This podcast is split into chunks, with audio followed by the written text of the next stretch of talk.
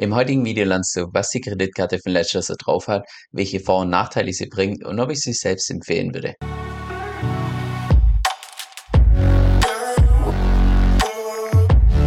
Hi, mein Name ist Kevin und auf meinem Kanal geht es primär um DeFi, Decentralized Finance.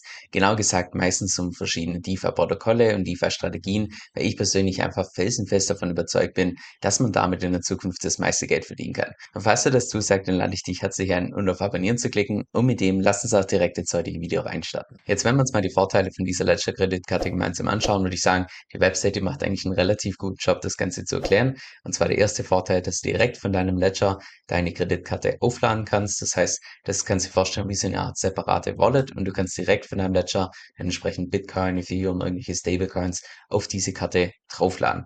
Und das Ganze sind auch getrennte Wallets, das ist wichtig. Das heißt, die Sicherheit von deinem, von deinem Ledger wird dadurch nicht irgendwie ja, verringert oder sonst was, sondern das ist komplett getrennt. Beides ist nach wie vor so sicher wie zuvor. Dann der zweite Vorteil, dass du auch deine Kryptowährung dann direkt zur Zahlung benutzen kannst. Das heißt, derzeit gibt es gerade Bitcoin und Ether als Kryptowährung, die du benutzen kannst und dann auch verschiedene Stablecoins. Stablecoin in US-Dollar, Stablecoin in Euro, die du ebenfalls benutzen kannst, um irgendwas zu zahlen. Das heißt, das wird dann automatisch instant umgewandelt in Fiat, um tatsächlich irgendwelche Sachen dann beispielsweise im Supermarkt zu bezahlen. Das ist die eine Möglichkeit. Oder die zweite Möglichkeit, die ist meines Wissens nach Stand heute noch nicht aktiv, das soll jetzt allerdings demnächst kommen, dass du auch deine eigene Kryptowährung in dieser Karte einfach oder auf dieser Karte einfach als Sicherheit, das heißt als Kollateral hinterlegen kannst, du weißt es jetzt folgt, und dass du dann dementsprechend auch alles wirklich kreditfinanziert kaufen kannst. Und kreditfinanziert kaufen ist immer so eine Sache, sag ich mal, das bringt Vor- und Nachteile. Jetzt, wenn man allerdings selbst davon ausgeht, dass jetzt beispielsweise Bitcoin und Ether einfach in den nächsten paar Jahren deutlich mehr wert sein wird, dann kann es unter Umständen durchaus Sinn ergeben, dass man einfach alles auf Kredit kauft, in der Hoffnung natürlich, dass Ether und Bitcoin einen Wert dazugewinnen und dann später du mit deutlich weniger Ether und Bitcoin deine Kreditschulden wieder zahlen kannst. Also das ist die zweite Möglichkeit. Stand heute meines Wissens nach noch nicht aktiv, soll jetzt allerdings demnächst noch kommen. Dann die dritte Sache, und das ist ja die, ich sag mal so, mit dem, wo die ganzen Leute gelockt werden, immer dieser Cashback auf Kryptokreditkarten und so weiter. Es hat ja angefangen damals mit Crypto.com, mit, wo man bis zu acht Prozent bekommen hat, mittlerweile deutlich geringer. Bei Binance gibt es nach wie vor einen relativ hohen Cashback. Und auch hier gibt es einen Cashback in Höhe von maximal zwei Prozent. Und zwar gibt es einen Prozent in dem Moment, wo du Cashback haben möchtest in Bitcoin und UCT, also Tether, und zwei Prozent in dem Moment, wo du das in den BXX-Token bekommst. Der BXX-Token, das ist der von Banks, ich weiß nicht mehr, wie man das ausspricht, das ist im Prinzip das, oder diese dritte Partei, die das Ganze von Ledger übernimmt, mit dieser Karte und so weiter. Das läuft nicht direkt über Ledger, sondern über Drittanbieter, über Banks. Und die haben wohl einen eigenen Token, der derzeit auf dem Rang steht mit 1547. Also vom Rang her würde ich sagen, das ist ein Sh-Coin. um ehrlich zu sein, kenne ich mich da viel zu wenig aus, um das Ganze beurteilen zu können. Aber theoretisch, wenn du in diesem Token dann Cashback bekommst, dann bekommst du sogar bis zu zwei Prozent. Also ähnlich wie auch bei anderen Kryptokreditkarten, wenn man den eigenen nativen Token nimmt, dass man dann mehr bekommt. Wenn man dagegen Bitcoin oder USDT auswählt, bekommt man einfach einen geringeren Cashback. Und noch das letzte mit Instant Fiat Conversions, das habe ich gerade schon angesprochen, dass in dem Moment, wo du mit Krypto bezahlst, dass das instant umgewandelt wird. Und vielleicht noch der vierte Vorteil, der hier nicht steht, dass du hier eine schwarze Karte bekommst. Und wer zahlt schon nicht gerne mit einer schwarzen Karte? Ich glaube, selbst in zwei, im Jahr 2023, nachdem das so viele Anbieter missbraucht haben, hat es trotzdem noch so ein gewisses Statussymbol, sage ich mal, wenn man einfach mit einer schwarzen Kreditkarte zahlt und nicht mit einer bunten Kreditkarte. Aber das ist mir ich sag mal am Rande. So sieht das Ganze dann auch aus, wenn du das Ganze über Ledger Live öffnest. Du hast hier unten links deine Card verlinkt. Da kannst du dich dann direkt einloggen und du loggst, also das, was du hier angezeigt bekommst, ist im das läuft alles über diesen Drittanbieter, über dieses Banks. So, wie du sehen kannst, habe ich derzeit ungefähr 150 Euro auf meiner Kreditkarte schon drauf. Du siehst auch hier dann die Kryptowährungen, die derzeit hinterlegt sind. Derzeit kein Bitcoin, aber 0,1 Ether. Und warum 0,1 Ether, kommen wir gleich noch drauf zu sprechen. Siehst auch dann hier die ganzen Stablecoins, siehst auch Euro und so weiter. Das heißt, egal ob du jetzt mit Euro mit britischen Pounds, mit USDC, also mit einem Stablecoin, der in den US-Dollar gepackt ist, spielt keine Rolle. Da kannst du im Prinzip alles oder mit allem hier entsprechend zahlen. So, Hintergrund, und jetzt kommen wir vielleicht auch schon zu den Nachteilen für diese Karte. Hintergrund, warum ich da beispielsweise schon 0,1 Ether drauf habe, war die Tatsache, dass wenn du die, die bestellst, ist die nur dann kostenfrei, wenn du mindestens ich meine, es waren 100 Euro oder vielleicht auch 100 Dollar, also entweder Euro oder Dollar, wenn du mindestens 100 davon auf deiner Wallet drauf hast. Und damals, als ich das überwiesen habe, war 0,1 Ether war ein bisschen mehr als 100 Euro. Und mittlerweile sind wir schon hier bei 162 Dollar, weil ja, meine 0,1 Ether jetzt im Januar die komplette Rallye mitgenommen haben. Also das sieht natürlich gut aus.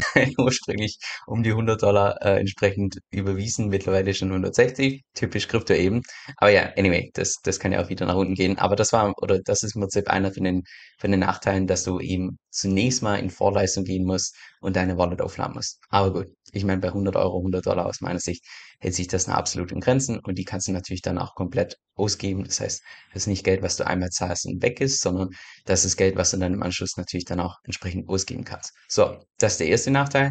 Und dann der zweite Nachteil habe ich mal ein bisschen tiefer recherchiert, was denn gerade die ganzen Gebühren und so weiter angeht, weil ich mir einfach unschlüssig war, wenn man jetzt tatsächlich mit Bitcoin zahlt oder mit Ether zahlt, da fallen ja auch im Hintergrund Gebühren an wie hoch sind die Gebühren, muss man die selber zahlen, werden, laufen die über Drittanbieter und so weiter. Und habe mich dann ein bisschen durchgewühlt durch das Kleingedruckte und so weiter, bis ich dann hier auf das Thema Fees gestoßen bin.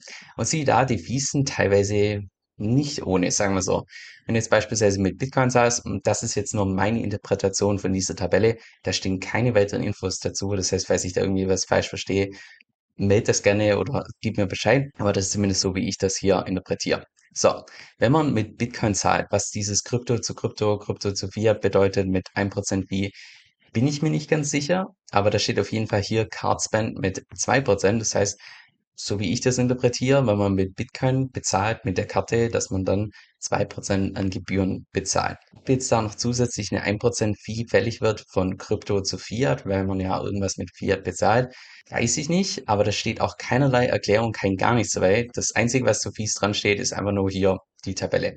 Also, ja, das Ganze könnte einfach ein bisschen mit einem Beispiel erklärt werden, was das hier genau bedeutet. Aber so wie ich das interpretiere, fallen auf jeden Fall zwei Prozent Gebühren an in dem Moment, wo du mit Bitcoin bezahlst. Und zwei Prozent für, ja, also wenn du was für 100 Euro zahlst, dass du dann 102 Euro dafür ausgibst.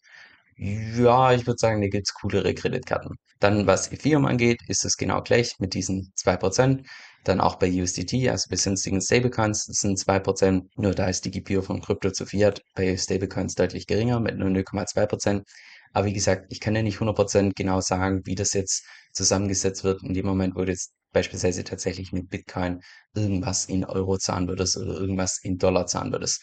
Aber von den Gebühren her würde ich sagen, wahrscheinlich zwei Prozent, vielleicht sogar drei Prozent, weil hier noch zusätzlich diese ein Prozent anfallen. Von zwei bis drei Prozent, also selbst wenn du dann tatsächlich den Cashback bekommst, also du bekommst ja Cashback jedes Mal, wenn du bezahlst, aber der Cashback ist ja nur in Anführungszeichen zwischen ein und zwei Prozent. Sollte das hier, also die Kosten jetzt allerdings zwei bis drei Prozent betragen, da machst du trotzdem noch trotzdem Cashback auf jeden Fall bei jeder Zahlung. Ist ein Stück weit Verlust, was du natürlich bei einer normalen Kreditkarte die mit Fiat hinterlegt ist oder wo, wo du mit Fiat zahlen kannst bei einer normalen Bank, normalerweise keinen Verlust machen würdest. Das heißt, rein aus der Kostensicht, aus meiner Sicht jetzt nicht unbedingt die attraktivste Kreditkarte. Jetzt noch kurz zum Ablauf, bevor wir dann zum einpersönlichen Fahrzeug kommen. Und zwar zum einen brauchst du natürlich zunächst mal ein Ledger, wobei man da sagen könnte, dass vielleicht noch ein weiterer Nachteil, dass es eine Voraussetzung ist, einen Ledger zu haben. Ich persönlich würde behaupten, also jeder, der im DeFi-Space unterwegs ist, also man, okay, es muss jetzt nicht unbedingt ein Ledger sein, es kann auch eine andere Hardware-Wallet sein, aber dass man eine Hardware-Wallet zumindest benutzt, aus meiner Sicht ein Must-Have. Das würde ich mir auf jeden Fall ins Budget reinstreichen, dass da ein bisschen Geld für ein Ledger oder für ein anderes Hardware-Wallet weggeht. So, sofern du schon ein Ledger hast, einfach diese Ledger Live App installieren. Das ist die, die ich gerade schon gezeigt habe. Und dann wird dir hier im Prinzip unten links unter Card wird dir deine Kreditkarte angezeigt, beziehungsweise wenn du noch keinen Account hast, kannst du dich dann hier entsprechend verifizieren oder beziehungsweise registrieren und dann anschließend verifizieren, weil du musst auch KYC machen. Es hat auch bei mir ein paar Tage gedauert, bis das Ganze tatsächlich dann durch war und danach konnte ich dann im Prinzip meine eigene Kreditkarte auftoppen mit meinen 0,1 Ether damals. Also einfach so viel, damit die Karte dann tatsächlich kostenlos war und dann habe ich die ganze zugeschickt bekommen und theoretisch kann ich jetzt jederzeit, sofern ich möchte, mit meinen Ethern hier in Bangkok ein Bier trinken gehen oder sonst was. Da bin ich jetzt komplett flexibel. Es ist auch nicht überall, also nicht weltweit verfügbar, diese Karte, logischerweise wie keine Kreditkarte, aber zumindest in der UK und in EEA-Staaten, was auch immer das genau bedeutet. Äh, ich habe das gerade mal gegoogelt. Auf jeden Fall ist Deutschland dabei, es ist Österreich dabei, aber die Schweiz leider nicht. Das heißt, solltest du dich derzeit in der Schweiz befinden, dann fällt diese Ledger-Karte derzeit oder ist zumindest derzeit noch nicht für dich verfügbar. Leider. Jetzt noch zu meinem persönlichen Fazit. Also würde mir behaupten, dass solche Kreditkarten wie die von Ledger rein konzeptionell gesehen aus meiner Sicht eine coole Sache sind.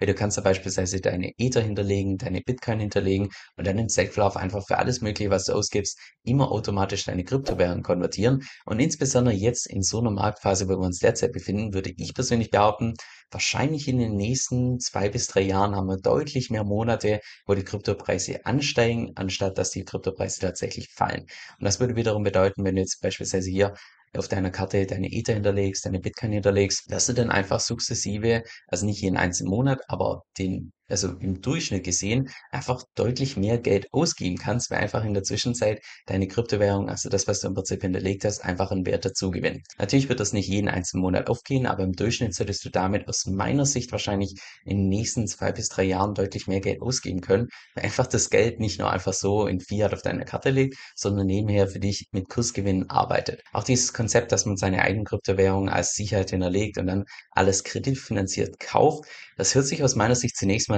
total unvernünftig an, kreditfinanziert kaufen. Also überhaupt gar nicht das, was in irgendwelchen Finanzbüchern empfohlen wird oder sonst was. Aber rein rational gesehen mit, also sofern sich natürlich diese Zyklen weiterhin so wiederholen, ist es aus meiner Sicht durchaus eine valide Option. Vielleicht bin auch ich selbst so ein Stück weit unvernünftig, dass ich das Ganze attraktiv finde. Aber rein konzeptionell gesehen von einfach Kryptowährungen hinterlegen und dann direkt mit Kryptowährungen zahlen können, ist schon eine coole Sache. Also für Leute, die sowieso schon Ledger haben, würde ich persönlich sagen, definitiv eine Überlegung wert. Aber jetzt extra wegen dieser Karte jetzt extra eine Ledger anschaffen und also ja, ich weiß nicht, ob es das wert ist, um ehrlich zu sein, weil einerseits, was die Kosten angeht und was ein Cashback angeht, haut mich jetzt persönlich nicht unbedingt so vom Hocker.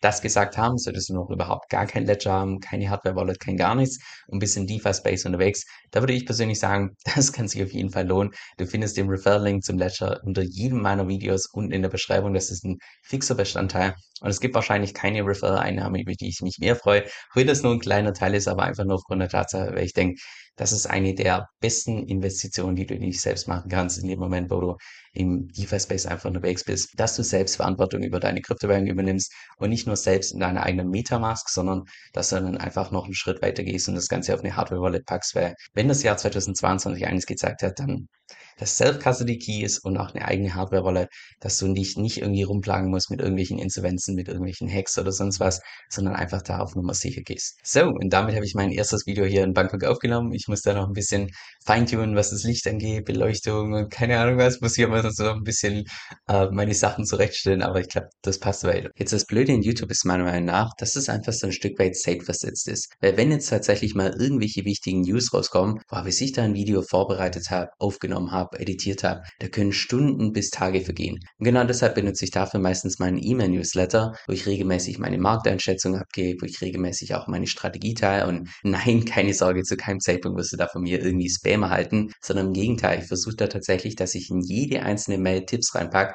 die auch tatsächlich für die Praxis relevant sind. Jetzt, falls das für dich interessant klingt, dann kannst du dich einfach bei mir auf meiner Website entsprechend eintragen und zwar unter kevinsoe.com-9. Das ist Kevin, K-E-V-I www.soe.com-9 kevinsill.com-9. Dieser Podcast stellt weder eine steuerrechtliche noch eine finanzielle Beratung dar, das heißt alle Inhalte sind wirklich nur zu Informationszwecken bestimmt.